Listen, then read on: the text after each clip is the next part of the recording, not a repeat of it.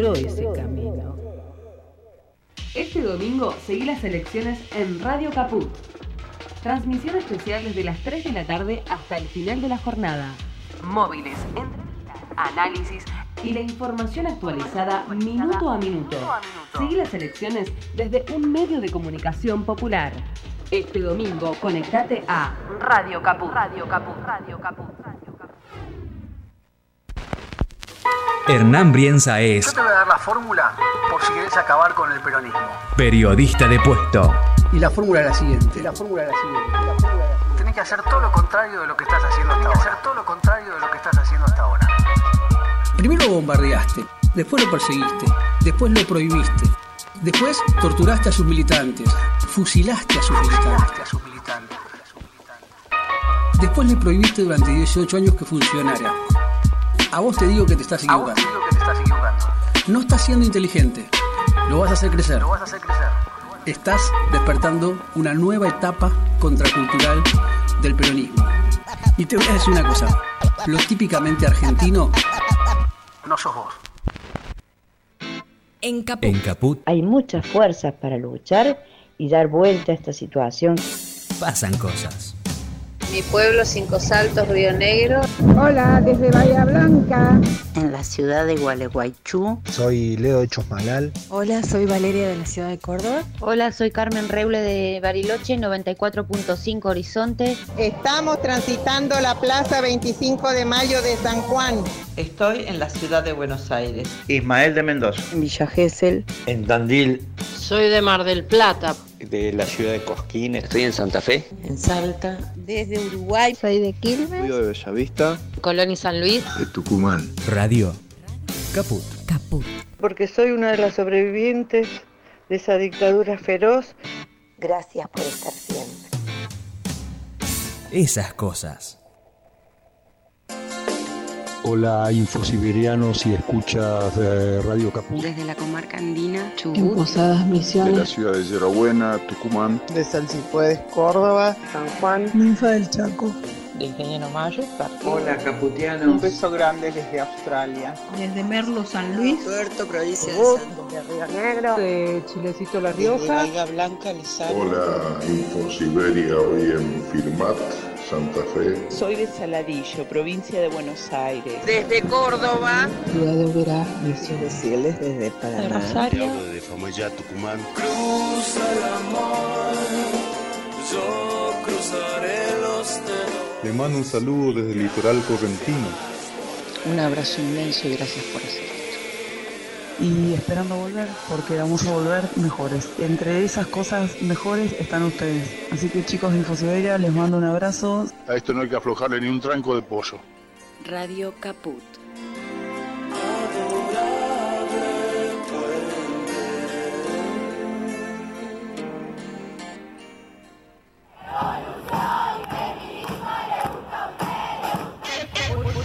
Por un feminismo en donde entremos todes.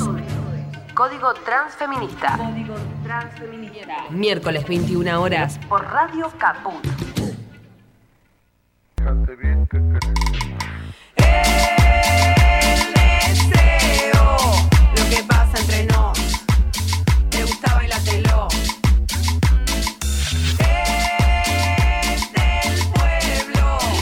Tener que cambiar esta cortina, porque con esta cortina arrancamos y con Gaby Yazan, que está del otro lado del vídeo, nos ponemos a bailar y esto no arranca más. Y así no se puede, loco, seriedad, seriedad. Lo que pasa es que estamos en una semana que estamos de fiesta porque se va, ¿quién se va? Se va el Michi, el domingo lo echamos entre todos. Así que bueno, estamos todos muy felices. Mi nombre es Natalia Mastrangelo, esto es lo que se da por llamar Código Transfeminista los miércoles de 21 a 22 horas tratando de, de construir este eh, patriarcado eh, heterosis binario. Eh, neoliberal y todo lo que ya sabemos que es este sistema patriarcal. Y en el día de hoy eh, vamos a tener como siempre la actualidad de la mano de Lau Noé Pérez, eh, desde Genérica, desde el portal Genérica, que la vamos a estar llamando en un toque nada más para enterarnos qué está pasando con los feminismos. Y además vamos a tener, tenemos de invitada, ya la tenemos sentada aquí cerquita nomás, a Luana Díaz, que vino desde Neuquén y que tiene que contarnos algo muy importante que ha sentado precedentes eh, contra las obras sociales que, como siempre, no que se niegan a cubrir eh, lo que deben cubrir y, de la forma que lo deben cubrir. eh, sin respetar los derechos de las personas. Y además, además, tenemos el tema este de que tiene que ver también con la ley de identidad de género 26.743, el tema del faltante de hormonas que está perjudicando a miles de personas eh, desde las últimas semanas, que vamos a estar hablando con ese. Así que tenemos muchísimo, quédate del otro lado, quédate en Código Transfeminista, estamos saliendo desde el estudio Chicha Mariani.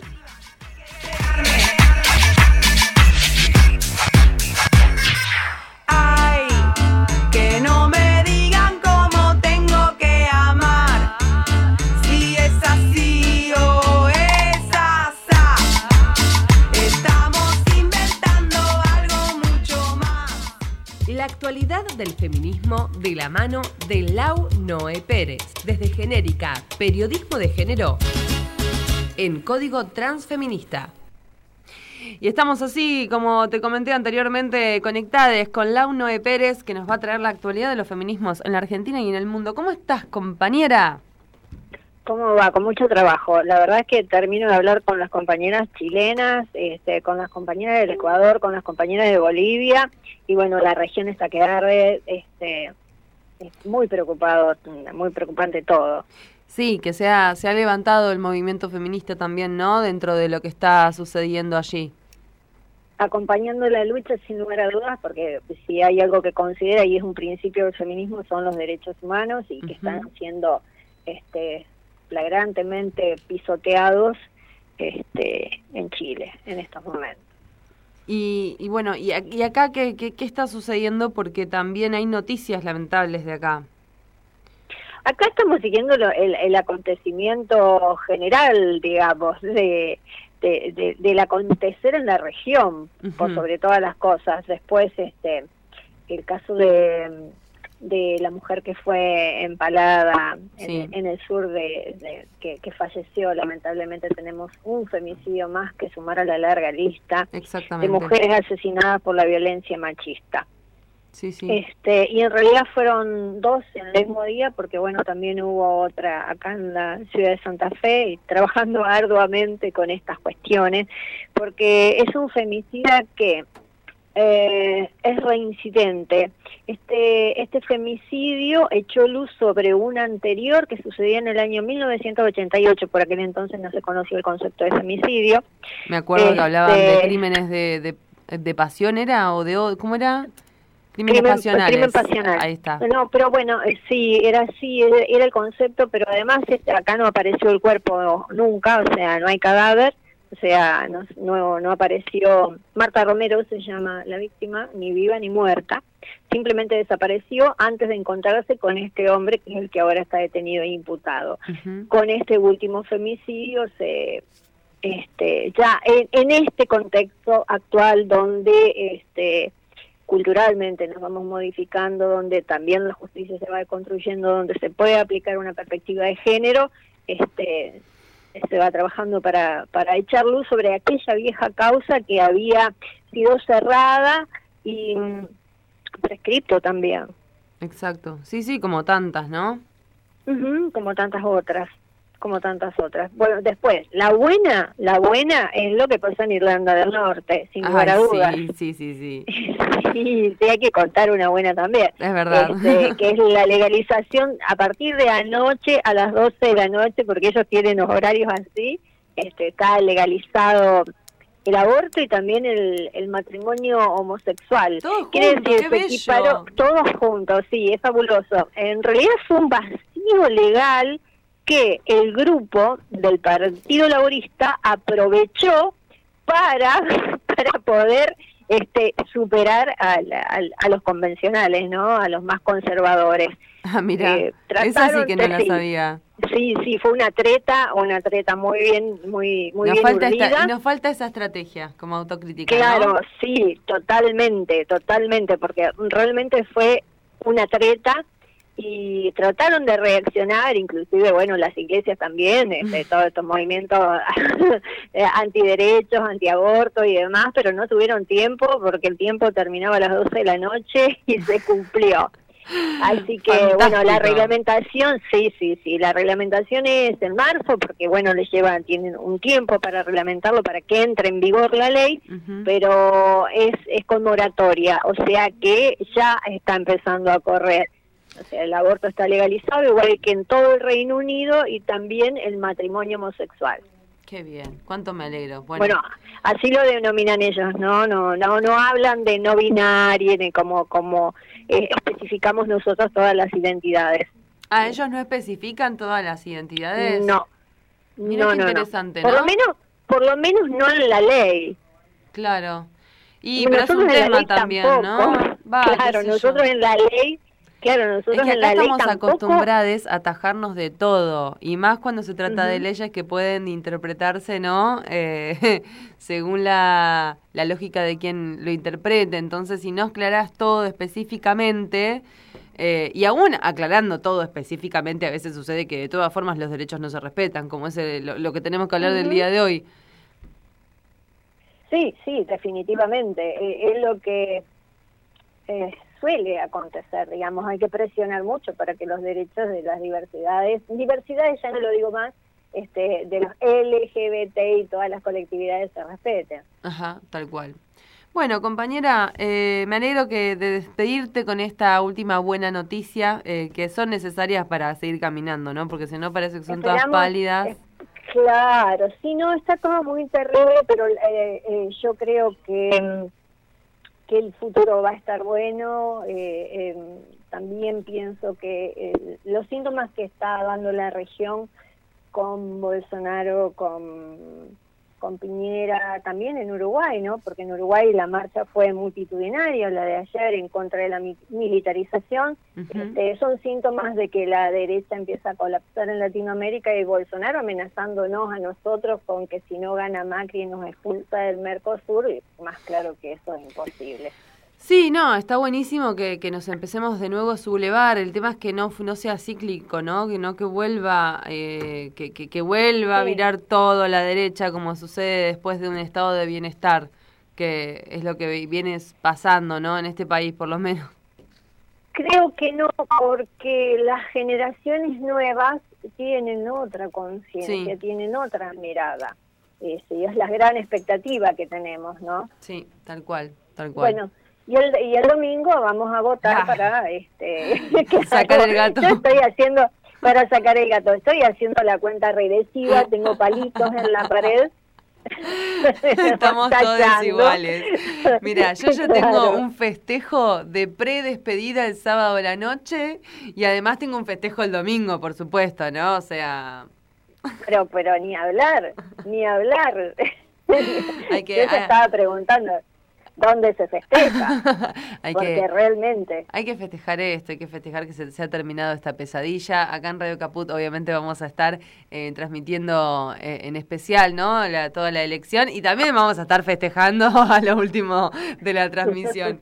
Así que bueno, No, compa. porque Sí, la verdad es que la comunicación ha sido muy perjudicada por este gobierno que sale a hablar de, de democracia en la comunicación cuando sabemos muy bien que lo primero que hizo fue plantarnos un DNU y eh, promover el monopolio y, y, Y cercenar la y libertad de expresión. cercenar- no, y los discursos, los discursos, por sobre todas las cuestiones, y cuando uno quiere comunicar, o de- desde la perspectiva de los derechos humanos, en los grandes medios, en las corporaciones no existen, la mercantilización de la comunicación es grave, y yo creo que algo que es importante, eh, que debemos hacer los comunicadores, las comunicadoras, eh, es apropiarnos de las direcciones de los medios. Los medios ya no pueden estar más en manos de empresarios. Ujú, tal cual, tal cual. y- y también hay que darle espacio y lugar ¿no? a los medios eh, contrahegemónicos y alternativos también. Claro, eh, bueno, antes lo teníamos.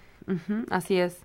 Bueno, compa, te mando un abrazo muy, muy grande y que tengas una feliz, un feliz resto de semana. Hasta el miércoles que beso viene. Para, beso para mi compañero Bruno. Bueno, gracias. gracias. Abrazo, un besito enorme. Chau, chau. Vamos con actitud María Marta y Nompa eh, para aflojar un poquito y mientras Luana puede eh, ingresar al estudio para la entrevista. Quédate ahí. Porque la marea violeta y verde no va a parar hasta que arda. Código Transfeminista.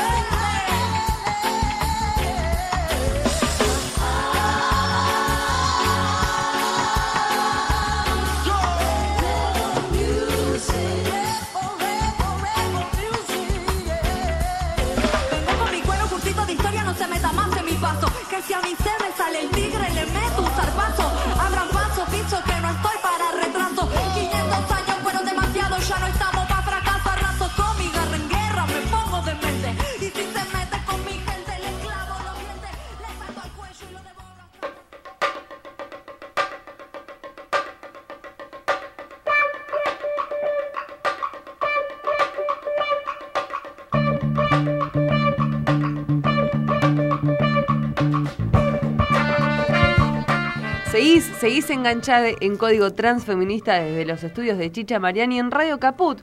Y lo que está sucediendo aquí adentro es que ya tenemos a la invitada del día de hoy y también tenemos a alguien que no presenté al comienzo porque estaba esperando que entrara, que es Federico Lartiga, mi bello compañero. ¿Cómo estás?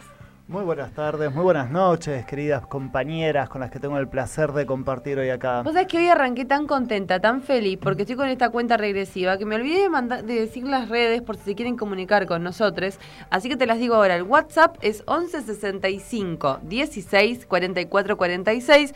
También podés comunicarte llamando por teléfono al 4371 7890 y podés seguirnos en las redes. Lamentablemente ahora tenemos baneado el Twitter de Código Transfeminista. Por el momento ya lo vamos a solucionar. Pero bueno, podés comunicarte por Instagram como hizo la invitada del día de hoy, eh, Luana Díaz, eh, que ahora la voy a presentar, que nos mandó un mensajito por ahí y acá muy eh, felizmente la hemos recibido, así que podés meterte en arroba eh, transfeminista código y ahí vas a, a poder comunicarte con nosotros, al igual que por Facebook.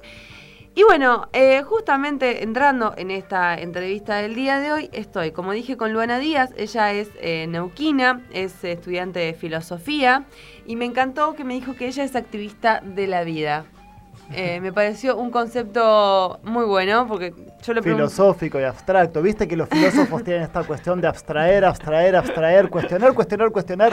Nada es lo que es, nada es lo que parece. Me encanta. Y yo creo que eso es lo que hace falta y eso es lo que ha tomado el feminismo de la filosofía y amo que se deconstruya y se pregunte y se repregunte y se ponga todo en discusión. Así que bienvenida, ¿cómo estás? Bien, hola, ¿qué tal? Buenas noches. ¿Cómo Bueno, eh, ¿por qué está acá Luana? Luana está acá en Buenos Aires porque eh, vino a hacerse una intervención y lo importante es el camino hacia esa intervención, hacia, esa- hacia el- el- el- cómo ejerció eh, la ley de identidad de género 26.743, eh, que bueno, justamente está en discusión y en disputa estas últimas semanas también por el tema del faltante de hormonas eh, que está habiendo por parte del Estado. Justamente no están facilitando las testosteronas eh, que, re- que requieren las personas trans, justamente que está contemplado en la ley. Y a su vez que, ¿sabías? Te va a llamar la atención esto, se van a caer las dos de culo. ¿Sabían que el FMI pidió recortes en esas cuestiones? Y que el presidente Mauricio no Macri les hizo caso. No me sorprende. Mirá vos. No, sé, sé que no me lo van a creer, pero les juro, les juro que estoy informado en el tema. Mirá vos, mirá vos, el Así FMI es que a Christine Lagarde le vamos a mandar un beso con muchos colores, eh, justamente por estas condiciones que nos está trayendo para el mal desempeño del sistema de salud de nuestro país. Bueno, Luana, no quiero seguir hablando yo, quiero que cuentes vos te- tu experiencia desde, la, desde tu vivencia, cómo se fueron dando las cosas, porque yo ya lo sé, pero quiero que lo cuentes vos. ¿Lo empiezo del principio? Del principio. Bueno, yo esto lo que voy a decir lo quiero remarcar. Yo soy una mujer trans, eh, utilizo esas dos categorías porque las peleo y me parece importante políticamente que así me reivindique. Eh, nada, tengo 38 años, es mi primer trabajo registrado, lo marco y lo remarco porque hace un año y medio aproximadamente que tengo un trabajo registrado, llegó eh, a los 38. Uf. Y yo lo vivo remarcando porque hay mucha gente que no le hace ruido que a los 38 años me llegó. Yo soy una privilegiada dentro de mi colectivo Sí. de mujeres trans porque no todas pueden gozar de un trabajo registrado y por ende tener una obra social. Que ya es un montón. Que es un montón. O sea. Así que, bueno, íbamos con el trabajo registrado, lógica iba a tener una obra social, sindical, OCCAP. Digo sindical porque lo quiero remarcar porque es, es se habla de, de lo sindical, de que por la lucha de los de los trabajadores, etcétera, y yo pensé que en esa cuestión me iban a tratar de entender, me iban a tratar de entender como una trabajadora más. No. Y no pasó así. Porque nada, no pasó así. Eh, bueno, yo fui, hice en diciembre aproximadamente del año pasado y empecé a hacer todo, a pedirle, fue a, a OCECAP a acercarme administrativamente a ver qué yo necesitaba para poder acceder a mi derecho, solamente cuestiones administrativas que por lo general las obras sociales siempre manejan cada una a su manera, ¿no? Entonces me encontré con que, bueno, me pidieron un par de documentos, los presenté tanto para el tratamiento hormonal, para eh, la vaginoplastía. En su momento, bueno, presenté todo y lo que me llamó la atención durante el proceso fue que a mí me pidieron un informe psicológico. Y ahí empezó el inconveniente. ¿Y vos, vos ya sabías que no te podían pedir esto o, te- o- o- ah, ya sabías? Sí. Ah. Sí. Porque digo, por ahí, qué sé yo, decís, bueno, confío en lo que me están pidiendo, voy y lo hago para que no me jodan, Pero vos ya estabas informada que no te lo podían No, pedir, porque esto era patolo- patologizarte. Era, esto era patologizarme, eh, tratarme de enferma, si se quiere más vulgarmente hablando. Eh, y yo ya lo sabía porque yo, si bien como vos me presentaste, soy- yo creo que las, las trabas, las trans, las travestis, y hablo y reivindico principalmente a las mujeres o identidades eh, trans femini- Feminizadas. feminizadas o femeninas, eh, porque creo que nosotras sabemos mucho de eso. Y constantemente, si bien orgánicamente a veces no estamos militando, en las 24 horas del día lo estamos con nuestras cuerpas, interpelamos en todos los espacios, se nos note por, eh, o no se nos note lo traba. Claro. Constantemente, en el momento que reivindicamos políticamente esas categorías, a nosotras se nos empieza a interpelar de todas maneras. Por eso digo que somos militantes de, de la vida constantemente. Y me sigue pasando aún a, a hoy. Yo voy a la universidad y todo y sigo interpelando. Sobre todo cuando digo, soy una mujer trans. Ahí también creo que es uno de los mejores ejemplos cuando decimos que todo es política, que el cuerpo todo es es político. político, sí. Todo es mejor- político. Y el más claro ejemplo. Correcto. Así que volviendo al, al- al tema, o sea, yo ya sabía porque yo me, me considero una, una sujeta política, me he construido así, a la fuerza, si se quiere, pero ha sido una de las mejores opciones. Así que yo, en mi tiempo, en la ley de identidad de género y el, mat- el matrimonio igualitario lo milité, así que y los códigos contravencionales allá en la provincia de Neuquén, que lo logramos sacar en aquellos años. Así que yo ya venía orgánicamente más, eh, si se quiere, curtida. Sí, sí, y bueno, y ya sabía de, de esto, sabía que no me lo debían pedir. Y ¿Cuál fue tu reacción cuando te piden esto? Con la persona que te dice, tenés que presentar Mira, un, yo ya- informe, yo- un informe, ¿no? ¿Se un llama? informe psico- eh, psicológico. Yo me lo negué, yo me negué, yo di- dije que dije ahí se me viene una, no va a ser fácil. Otra vez a pelear, otra, otra vez a pelearla. Y al principio pensé que iba a ser un poco más fácil, en el sentido del recorrido eh, llegando en que si yo los intimaba de alguna manera, los presentaba, porque yo pre- para esto presenté, primero como medio que me la vi venir porque yo cuando para pedir, eh, hay un procedimiento burocrático, tenés que ir a un médico clínico para poder acceder a un cirujano, que un cirujano te niegue que no está apto para esas prácticas, porque no todos los cirujanos están Ah. preparados para la práctica. Entonces de ahí recién te derivan y te derivan a un turno, etcétera, etcétera. Que era lo que yo pedía. Eh, el médico que me atendió me dijo, seguramente te piden un psicológico, entonces yo ya me lo vi venir. Ah, ya te advirtió. Claro. Entonces ya me divertía. Entonces cuando yo fui, mucho no me sorprendió. No me, sí, no me sorprendió, pero a la vez me enojó. Dije otra vez, uy, qué bajón. Y yo, la, me acuerdo de la una de las secretarias de ahí me, dijo, bueno, pero podés presentar una de las alternativas que podés hacer, y que yo ya lo había pensado, presentar una carta. Eh, ¿Por qué vos te negás a un psicológico? Mira qué bien administrativa. Sí, hasta ahí nomás. Mm, sí. Eh, porque el maltrato que he sufrido Ah, sí. sutilmente o, o simbólicamente desde el lenguaje ha sido en todo este recorrido, que para todo eso anticipo que fueron ocho meses hasta que salió favorable todo esto. Un Eh, un montón. Pero bueno, yo me negué, presenté una carta citando la ley de identidad de género, citando el artículo 11 de la ley de identidad de género, citando eh, que no correspondía porque el man- Está expreso en la, en la ley. Sí. Que no te pueden pedir. mm, O sea, con que vos te percibas de una manera ya está. Tenés Sí. que acceder a todos los a todos los derechos y prácticas que la ley establece. Perdón. Sí, pero aparte de todo eso, yo hice, recorrí, cité, me puse de puño y letra, como quien quiere, y cité varias, hasta cité tratados internacionales que reconocen la ley el, el- el reconocimiento a la identidad de género, a la Organización Mundial de la Salud que nos, sac- nos saca de sus manuales de psiquiat- de psiquiatría como la llamada antigua disforia de género. Sí. Entonces todo eso lo cité y el por qué a mí me parecía para el colectivo trans específicamente nos parecía que nos estaban maltra- maltratando y me parecía una aberración. Todo eso lo cité. A mí lo que en todo este recorrido, en todo esto, eh, al principio todo eso lo hice con una amiga escritora. Eh, Gracias. Eh, Qué genio, Fede. En realidad quería un poco de protagonismo porque me, me estaba poniendo celoso de Lu que tiene una re historia para contar y yo no. Eh, entonces to- hice todo, eso, eh, me acompañó, nunca estuve sola, entonces me, me- me- tenía una, una compañera que me animaba, que es escritora, eh, Ale Rey, y le mando un beso. Y, y no me, como que me sentía acompañada en ese aspecto de, de poner el cuerpo yo, porque me- la autora era yo, pero a la vez eh, Sentir que tenías sentía una, como una compañera al lado. Claro. Eh, una mujer cis que también se reconoce como transfeminista y para mí eso es un montón. ¿Sí?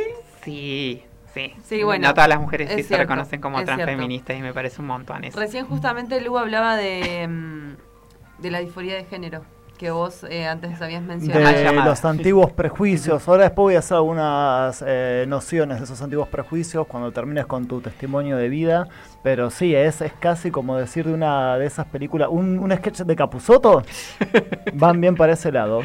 Bueno, eh, nada, yo a mí me puse como loca y me pareció que si yo daba, a mí no, no, esto no era algo individual y no era algo personal, más allá de que sí era personal en el sentido de que tenía que ver con un proyecto de vida personal mío, pero sí tenía que ver con una lucha ganada y con una, eh, si se quiere, y si yo lo permitía, iba a ser un maltrato más a mi colectivo. Exacto. Entonces, de no, no era mío solamente. ¿Cómo, cómo reacciona o cómo se, cuando se enteran de lo que pasó? ¿Cómo reaccionaron? ¿Digo la verdad o digo la mentira? La verdad. Eh, no hubo mucho- mucha repercusión, no hubo mucho acompañamiento. ¿No? No. No, hubo más acompañamiento desde otros sectores. Hubo como de las que están más politizadas, de las que están menos politizadas, si se quiere. Hubo un, como un mimo, una caricia, porque entendieron que esto no era para mí solo. Tal cual.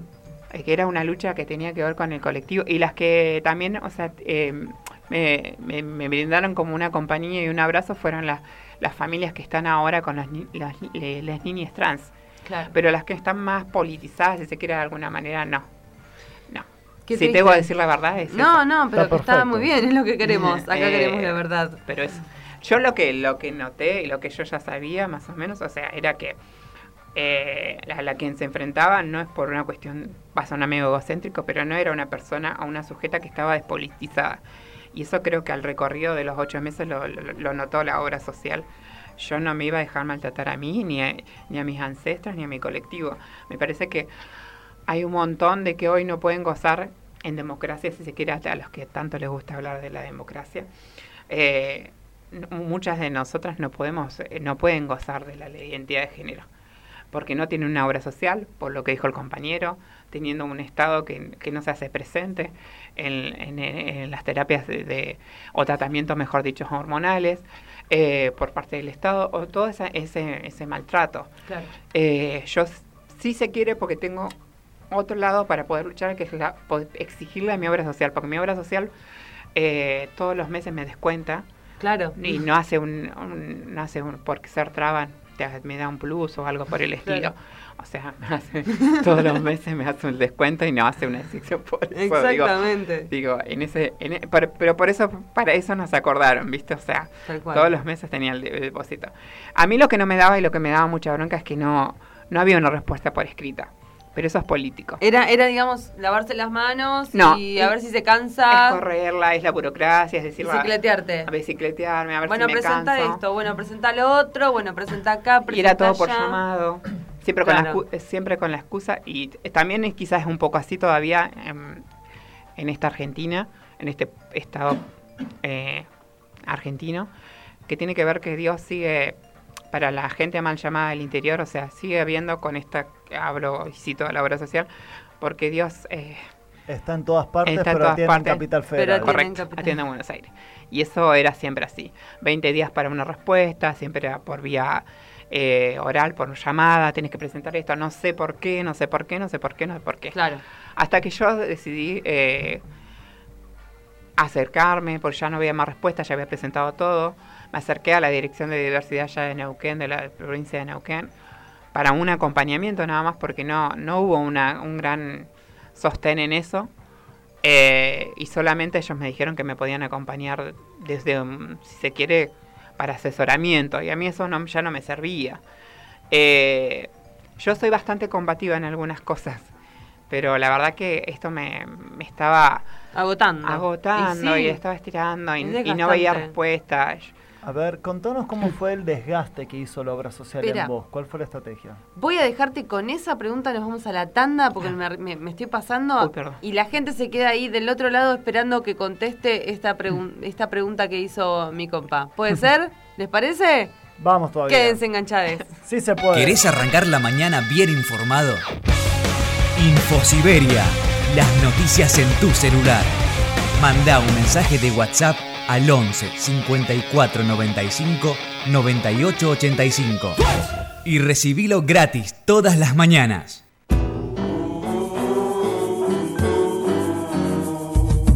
¿Querés comer en un lugar donde la gente no deja sus convicciones en la puerta de entrada? ¿Querés reírte con el mejor humor político en un lugar donde la patria es el otro? ¿Querés ver los precios y pensar, no fue magia, fue la cooperativa?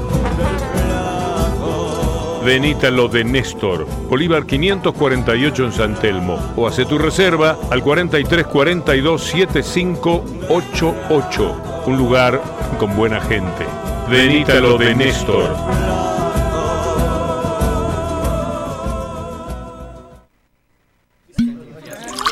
Para un peronista no hay nada mejor que un vino peronista. Vino el peronista Malbec de bodegas Dish de Mendoza.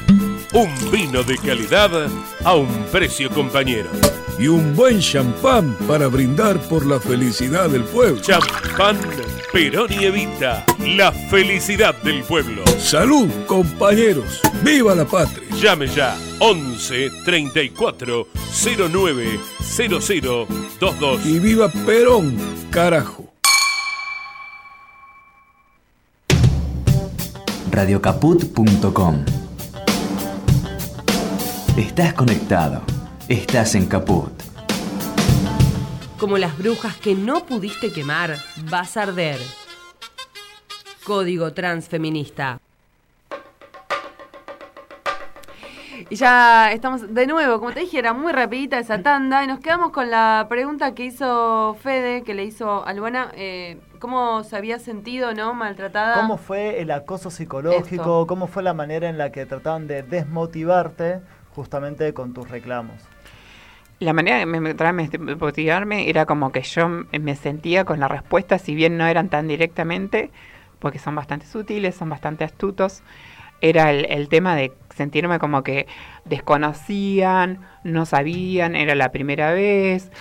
eh, y aparte a veces es- era como, si se quiere, muy sutilmente, por eso hablo, que es muy difícil a veces de, de constatar eso, porque las obras sociales en ese aspecto son bastante...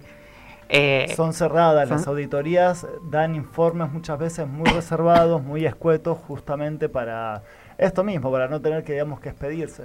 Mira, salvando las, las diferencias, ¿no? Cuando quise hacer, eh, cuando quise también ejercer el derecho de parto respetado y, y, y de presentar un plan de parto, ay, nadie sabía recibirlo porque nunca nadie lo había hecho, era la primera vez y no sabían y yo no sé si puedo aceptarte esto. Y digo, cada vez que uno quiere ejercer un derecho eh, a una obra social, a una institución, siempre es la primera vez que... sos el primero que lo hace, Sí. siempre. O, o si se quiere, a veces utilizan cierto lenguaje muy sutil porque saben que si meten la pata en fondo, vos las podés agarrar y, y hacer una flor de denuncia por discriminación. Entonces, en la sutil digo que te tratan como loca, como la tonta, Mm, mm. que se quiere como que la, que está- la que está equivocada sos vos. Esto no corresponde. De hecho, había en una de las empleadas en su momento lo que me dijo era, la obra social se maneja así, está así, tiene como un manejo interno así. Yo le dije, sí, pero es una ley nacional. O sea, vos, Claro. por más que tengas una manera interna de manejarte, no podés eh, Estar por encima de una ley. estar por encima de una ley y obviando, ¿me entendés? Que por afuera no, como acá- que te sentís con la competencia de poder superarla. Entonces yo le dije, sí. está todo genial lo que vos pensás. Digo, de hecho, está todo bien si algunas de ustedes son transfóbicas, son transodiantes. Y esto no es personal. Claro. Sino que lo que yo quiero que trates de entender, que yo me merezco el mismo trato, respeto, y vengo a exigir un derecho, no vengo más que eso. No es que... No te eh, estoy pidiendo me- nada a No vos. te estoy pidiendo nada a vos, ni, ni, ni corresponde, pero es lo que quiero. Y de hecho, en algunos de los momentos que fui varias veces, escuché a una sola decir que por voluntad propia había leído la ley de identidad de género y se había eh, Empapado, un Empapado poco la del temática. tema. De hecho, si trabajan en ese lugar deberían saber, ¿no? De, de paso, me Sí, parece. Yo, yo lo que le exigí, porque yo también tengo una denuncia presentada en el INADI, Mm. que esperemos que avance, yo no concilié en esto. eh, que de- en la denuncia es específicamente que yo eh, me sentí discriminada por la cuestión de la identidad de género. Porque, no- a ver, le pueden pedir un psicológico porque ellos dijeron en su momento, eh, el abogado lo que dijo fue que había un protocolo. Pero después de los ocho meses, después de que saliera eh, la cautelar a favor mía, después de un montón de, de, respuestas, el día que yo me senté a conciliar con el, en el INADI con mis abogadas y con la parte de él, él dijo que había un protocolo que no sabía muy bien de qué es, que eh, por eso le pedí, exigían a todo el mundo que eh, tenía que pasar por un psicológico. Si a alguien le llega a pasar eso, tiene que preguntar qué número de protocolo es, por qué resolución interna, si es de la Superintendencia de Servicios de Salud, si Claro. es una, adorne- ah, eh, perdón, una ordenanza interna, se me lengua la traba, interna de la obra social. Siempre que les den una excusa de ese tipo, pregunten, perfecto, ¿cuál es el número? Y si no lo saben responder, ah, me estás mintiendo. Ahí también podemos invertir el juego, no es un problema mío, es un problema tuyo que no estás Claro, formado. No sabes hacer tu trabajo, me parece. No, sí, yo, yo lo, lo pregunté y todo. De hecho, fuimos a una segunda eh, audiencia de reconciliación, si se quiere cuarto intermedio, lo llamamos internamente, que en, e- en ese cuarto intermedio, o sea, lo que el abogado quedó en averiguar de qué trataba ese protocolo, que él muy empapado no estaba en el tema. Y eh, la respuesta fue cuando que no llegamos a ningún acuerdo porque él no supo explicar de ese protocolo interno. Parecía más una excusa, pero si se lo hay, Claro. no sé, no tiene un número, no se supo explicar ni mucho menos. Y yo Mm. lo que pedía es que si ese protocolo existía, que ese protocolo dentro de OCECAP se sacara para el colectivo trans.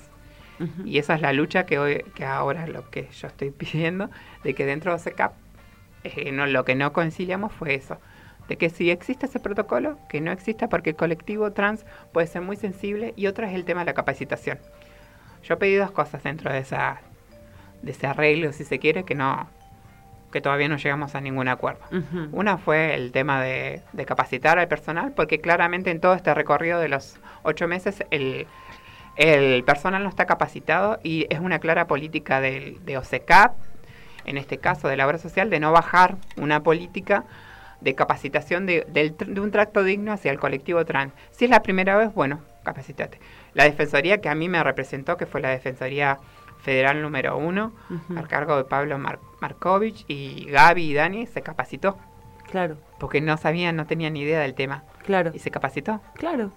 O sea, eh, yo me ofrecí para, capaci- para capacitar, ofrecí varias, eh, varias, eh, hasta hay una casita en, en, en Neuquén que se llama Casa Santa Teresita, llevada a cabo por un 10 chicas trans o 9. Ofrecí que podía hacerle contacto. ¿Cómo se llama? Eh, Casa Santa Teresita, Es bueno saberlo. Eh, a cargo de la, o sea, fue un proyecto de la hermana Mónica y la llevan, eh, la deben haber escuchado nombrar. es una, una monja que es una carmelita descalza que hace un trabajo para el colectivo trans hace un mon- casi 12 años en allá en Neuquén. mira, Para que no crean que todas las personas dentro de la iglesia católica es transfóbica o. LGBT odiante. hay excepciones. Se ha peleado mucho con la iglesia, Y- la ha maltratado un montón. Sí, me imagino, Sí. olvídate, la oveja negra de la iglesia. Eh, y bueno, finalmente cuando vos eh, presentás este amparo y sale a tu favor, sí, perdón, me colgué yo. ¿qué, Eh, ¿cómo, En todo ese cómo es recorrido este final, yo, no? eh, este final victorioso para vos. Bueno, yo recorro la dirección, no recibí respuesta, me ayudaron a hacer una carta nada más. Yo recorro una abogada, el abogada, eh, nada, dentro de su tiempo, eh, dos meses, no hubo tampoco un avance sobre eso, presentamos solamente una carta de documento, hasta que por intermedio de la hermana Mónica me contactó con Pablo. Llego a la defensoría, presentamos una, un amparo. Primero se le presentaron dos o tres oficios a la- para intimar a la obra social. No hubo respuesta hasta que se presentó un amparo. Fuimos al juzgado federal número uno, que a cargo de Pandolfi. Pandolfi me reconoce el derecho, pero no me reconoce la cautelar. Un pedido de cautelar dentro del amparo es un pedido de urgencia. Ah, ok. Porque lo que presentan en el amparo es que mi, eh, o sea, mi vida está en riesgo. ¿En qué sentido? Que las mujeres trans todavía seguimos teniendo un promedio, teniendo una ley de identidad de género casi una década. No se cumple, si no se no se cumple la ley, es tu vida está en riesgo. y las cosas no han cambiado mucho para nosotras, entonces en ese aspecto eh, 35 y 40 es nuestro promedio de vida, eso no ha cambiado, entonces esa cuestión de urgencia. En todas esas cosas no le llamaron la atención a, a Pandolfi, entonces no me reconoce la cautelar, pero me reconoce el derecho a que es puro de puro derecho, que es porque la ley lo dice, etcétera, etcétera. Ante esta situación, el equipo no se queda, entonces apela. Apela a un juzgado superior porque la justicia es muy jerárquica, que está en Roca, un juzgado superior, eh, que está compuesto por tres hombres, cis. Qué raro, ¿no? Sí. Y no me vas a decir que son machistas. No sé. Lo, lo que sí, lo que tuvieron de bueno es que lo reconocieron. Perfecto. Y reconocen el 18 de agosto, Bien. reconocen la cautelar y reconocen y le piden a la obra social, y reconocen el pedido de cautelar, le exigen a la obra social que en un rango de cinco días respondan a este pedido mío, porque mi, por todo un montón de, de, de citas mi vida estaba en- en riesgo, como la de hoy en día cualquier mujer trans. ¿Y vos qué sentiste en ese momento? Uy, fue re emocionante. ¿Cómo Sí. fue, cómo fue el, el- Yo estaba trabajando, ¿Cómo te yo enteraste? trabajo de cajera, no puedo atender no por una cuestión de, Claro. de que me, me lo prevé la empresa, sino porque es una cuestión de que estoy atendiendo.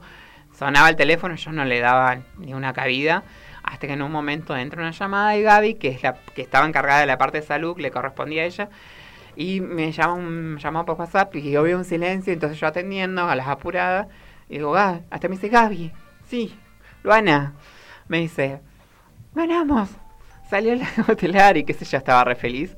Así que yo quedé en silencio, minutos, y me fui, al- hay un espacio que para ir al baño, me fui al baño, salí de la línea de caja, me fui al baño y me puse a llorar.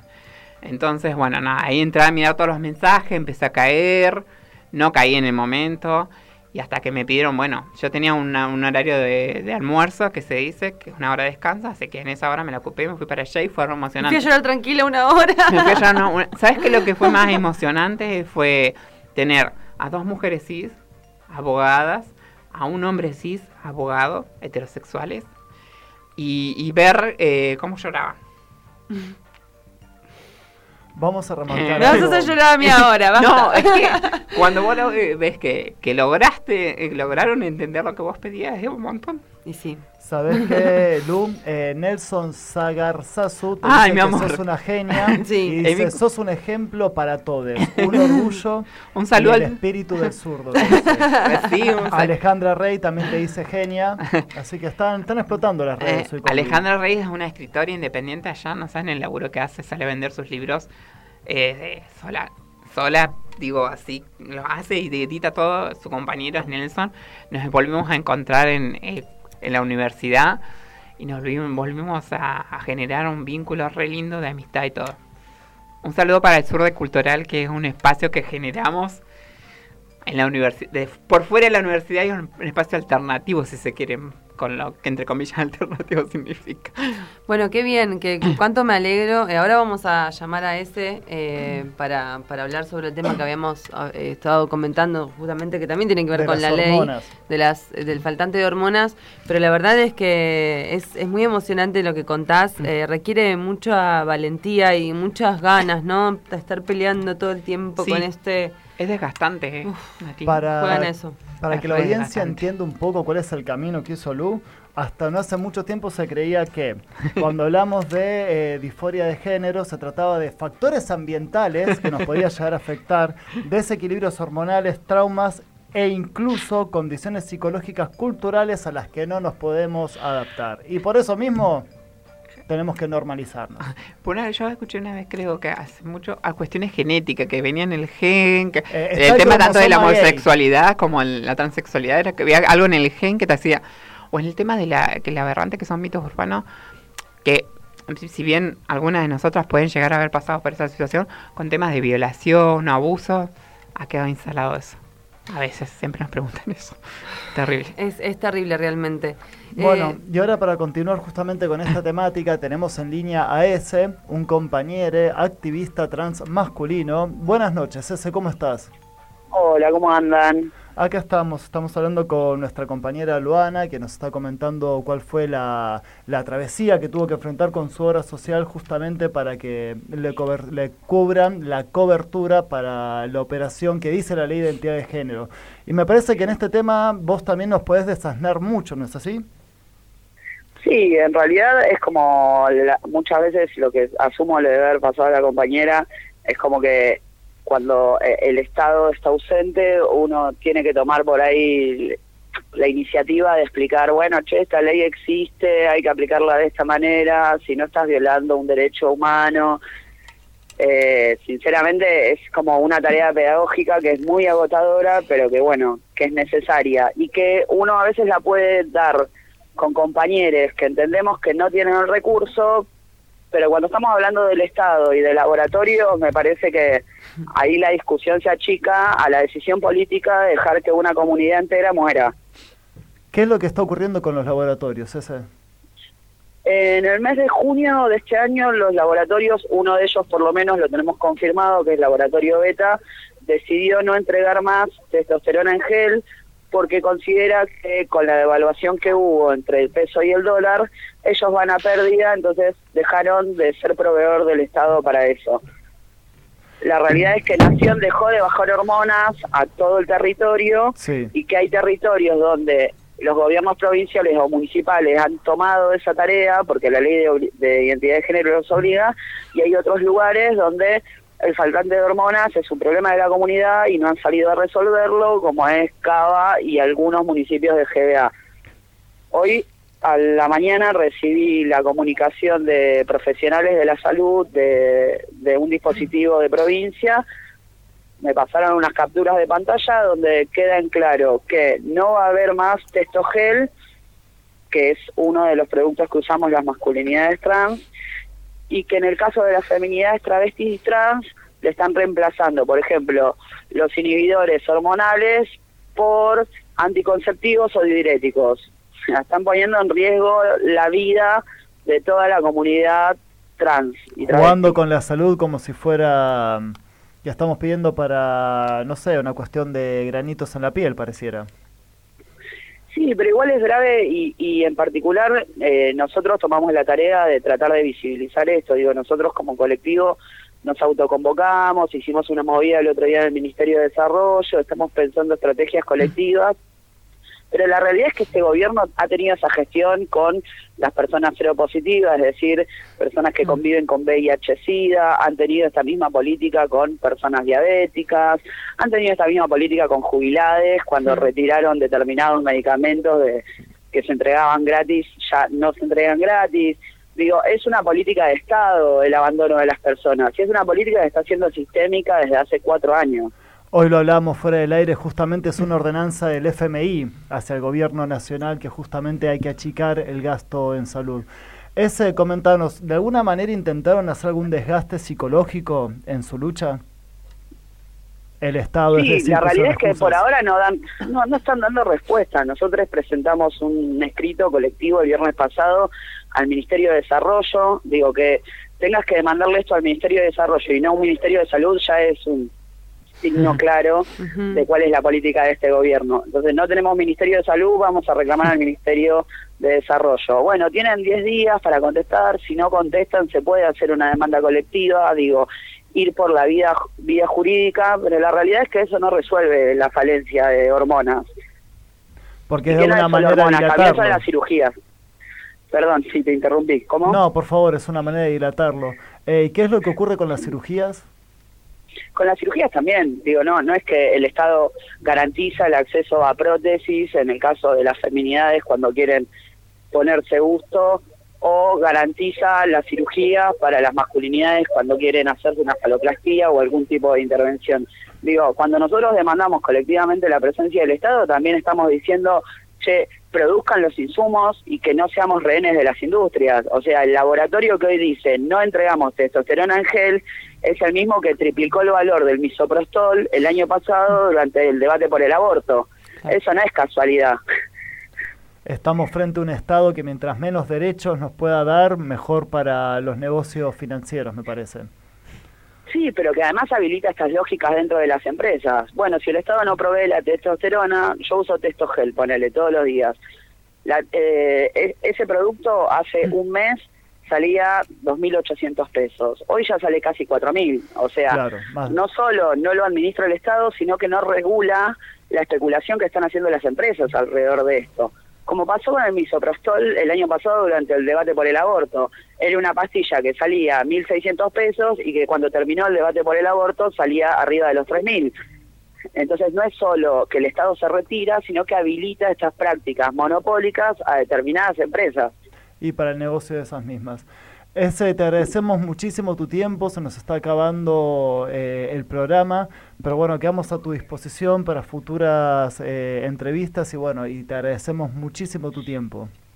Sí, comento para quienes Dale. están escuchando, el lunes vamos a hacer otra asamblea de travestis trans autoconvocades, se basan en el Mocha Celis, que es, El Bachillerato eh, Popular Trans. El Bachillerato Popular Trans de acá de Cava, que está ahí en Chacarita, nos juntamos a las cinco y media de la tarde a pensar colectivamente estrategias que nos permitan sobrevivir a, a esta desidia. Lunes 17.30 horas en el Bachillerato Popular Trans.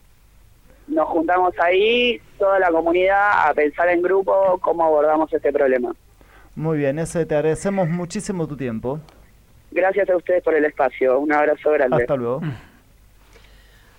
Bueno, eh, la ley de identidad de género eh, ha sido totalmente eh, violada, ¿no? Como, como tantos derechos adquiridos eh, por este gobierno macrista. Qué importante lo que decía también de del tema de, del- del Ministerio de Desarrollo en vez de en lugar de ir al Ministerio de Salud, claro, que encima claro. es Secretaría de Salud, todos estos cortes cuando pasa a ser Secretaría comenzaron por ese lado. Claro, tal cual, tal cual. Lo tenían todo tan estratégicamente pensado, ¿no? Eh, está todo tan bien armado para los monopolios. Y acá es justamente lo paradójico de todo esto es que cuando tenés un gobierno fascista de derecha, porque un gobierno de derecha puede ser respetable, pero este es fascista, eh, lo que van a hacer para cortar los derechos justamente es restarle importancia, hacer esta distinción entre personas que valen y personas que no, los Sí. cuerpos que valen, dirían Judith, eh, Butler. Butler, Sí. pero la manera tan retorcida y cínica que tienen de justificar sus propias políticas. Sí, sí, sí, tal cual, es así. Luana, bueno, me alegro un montón eh, que, hayas sentado este precedente para todo el colectivo. Ojalá le podamos, le podamos dar la importancia que tiene, eh, ¿no? Eh, que no patologicen más eh, a ninguna identidad de género y que, se valgan los derechos como han sido, ¿no? Eh, escritos por ley. Sí, yo lo, a nosotras, yo lo que quiero remarcar que a nosotras nos costó un montón. Siempre hablo de nosotras porque creo que sobre todo las mujeres trans le pusimos el pecho, el cuerpo, si se quiere, un montón de cosas, sin desmerecer al, al resto del colectivo LGTB. Pero nosotras fuimos las que salimos sin máscara cuando se, se hizo la primera marcha del orgullo acá. Stonewall existe gracias a nosotras. Eh, hay un montón de, co- de cosas. Hay muchas que no pueden gozar, hay muchas que están muertas, hay muchas de mis ancestras que no pueden gozar. Eh, la ley de identidad, que como vos bien dijiste, está siendo como ha sido in- o ha intentado ser mal- eh, maltratada, si se quiere. Y esto es lo que viene, si bien yo tuve, y es un desgaste, y alguien lo tenía que hacer, eh, que a nadie más se le tenga que pedir un psicológico. Que a nadie más se la tenga que tratar como enferma, eh, porque ya está.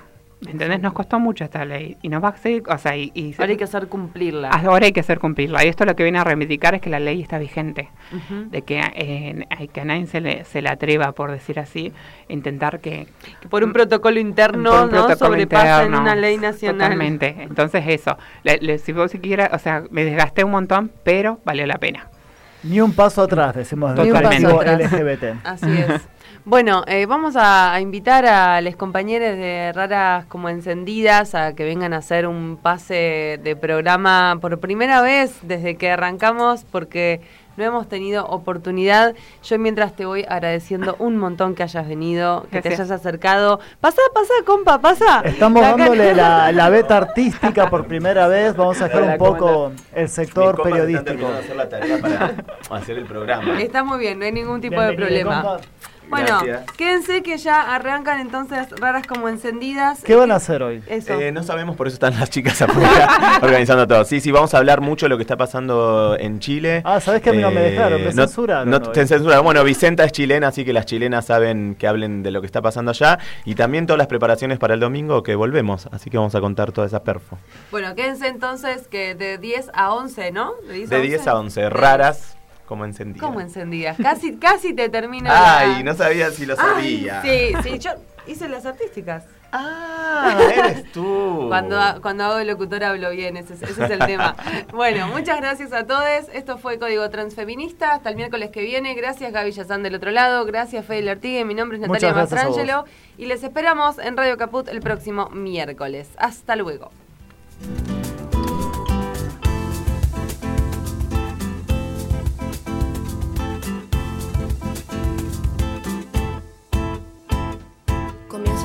Verdad de la realidad, las cosas que me sorprendían. Hoy en día ninguna me deslumbra de verdad.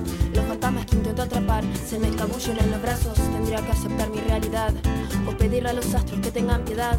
Aquí estoy trabajando, no pierdo la dignidad. Con este hambre voraz queriendo siempre más y más, creyendo que algún día iba a poder saciar, fantaseando que en algún momento de la vida me crecerían alas para poder volar.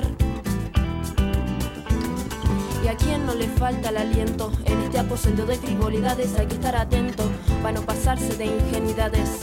¿Quién le dijo que él y yo éramos rivales?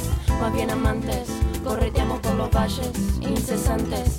Creímos ser como la encina y el roble, permanecer unidos nos haría inmortales.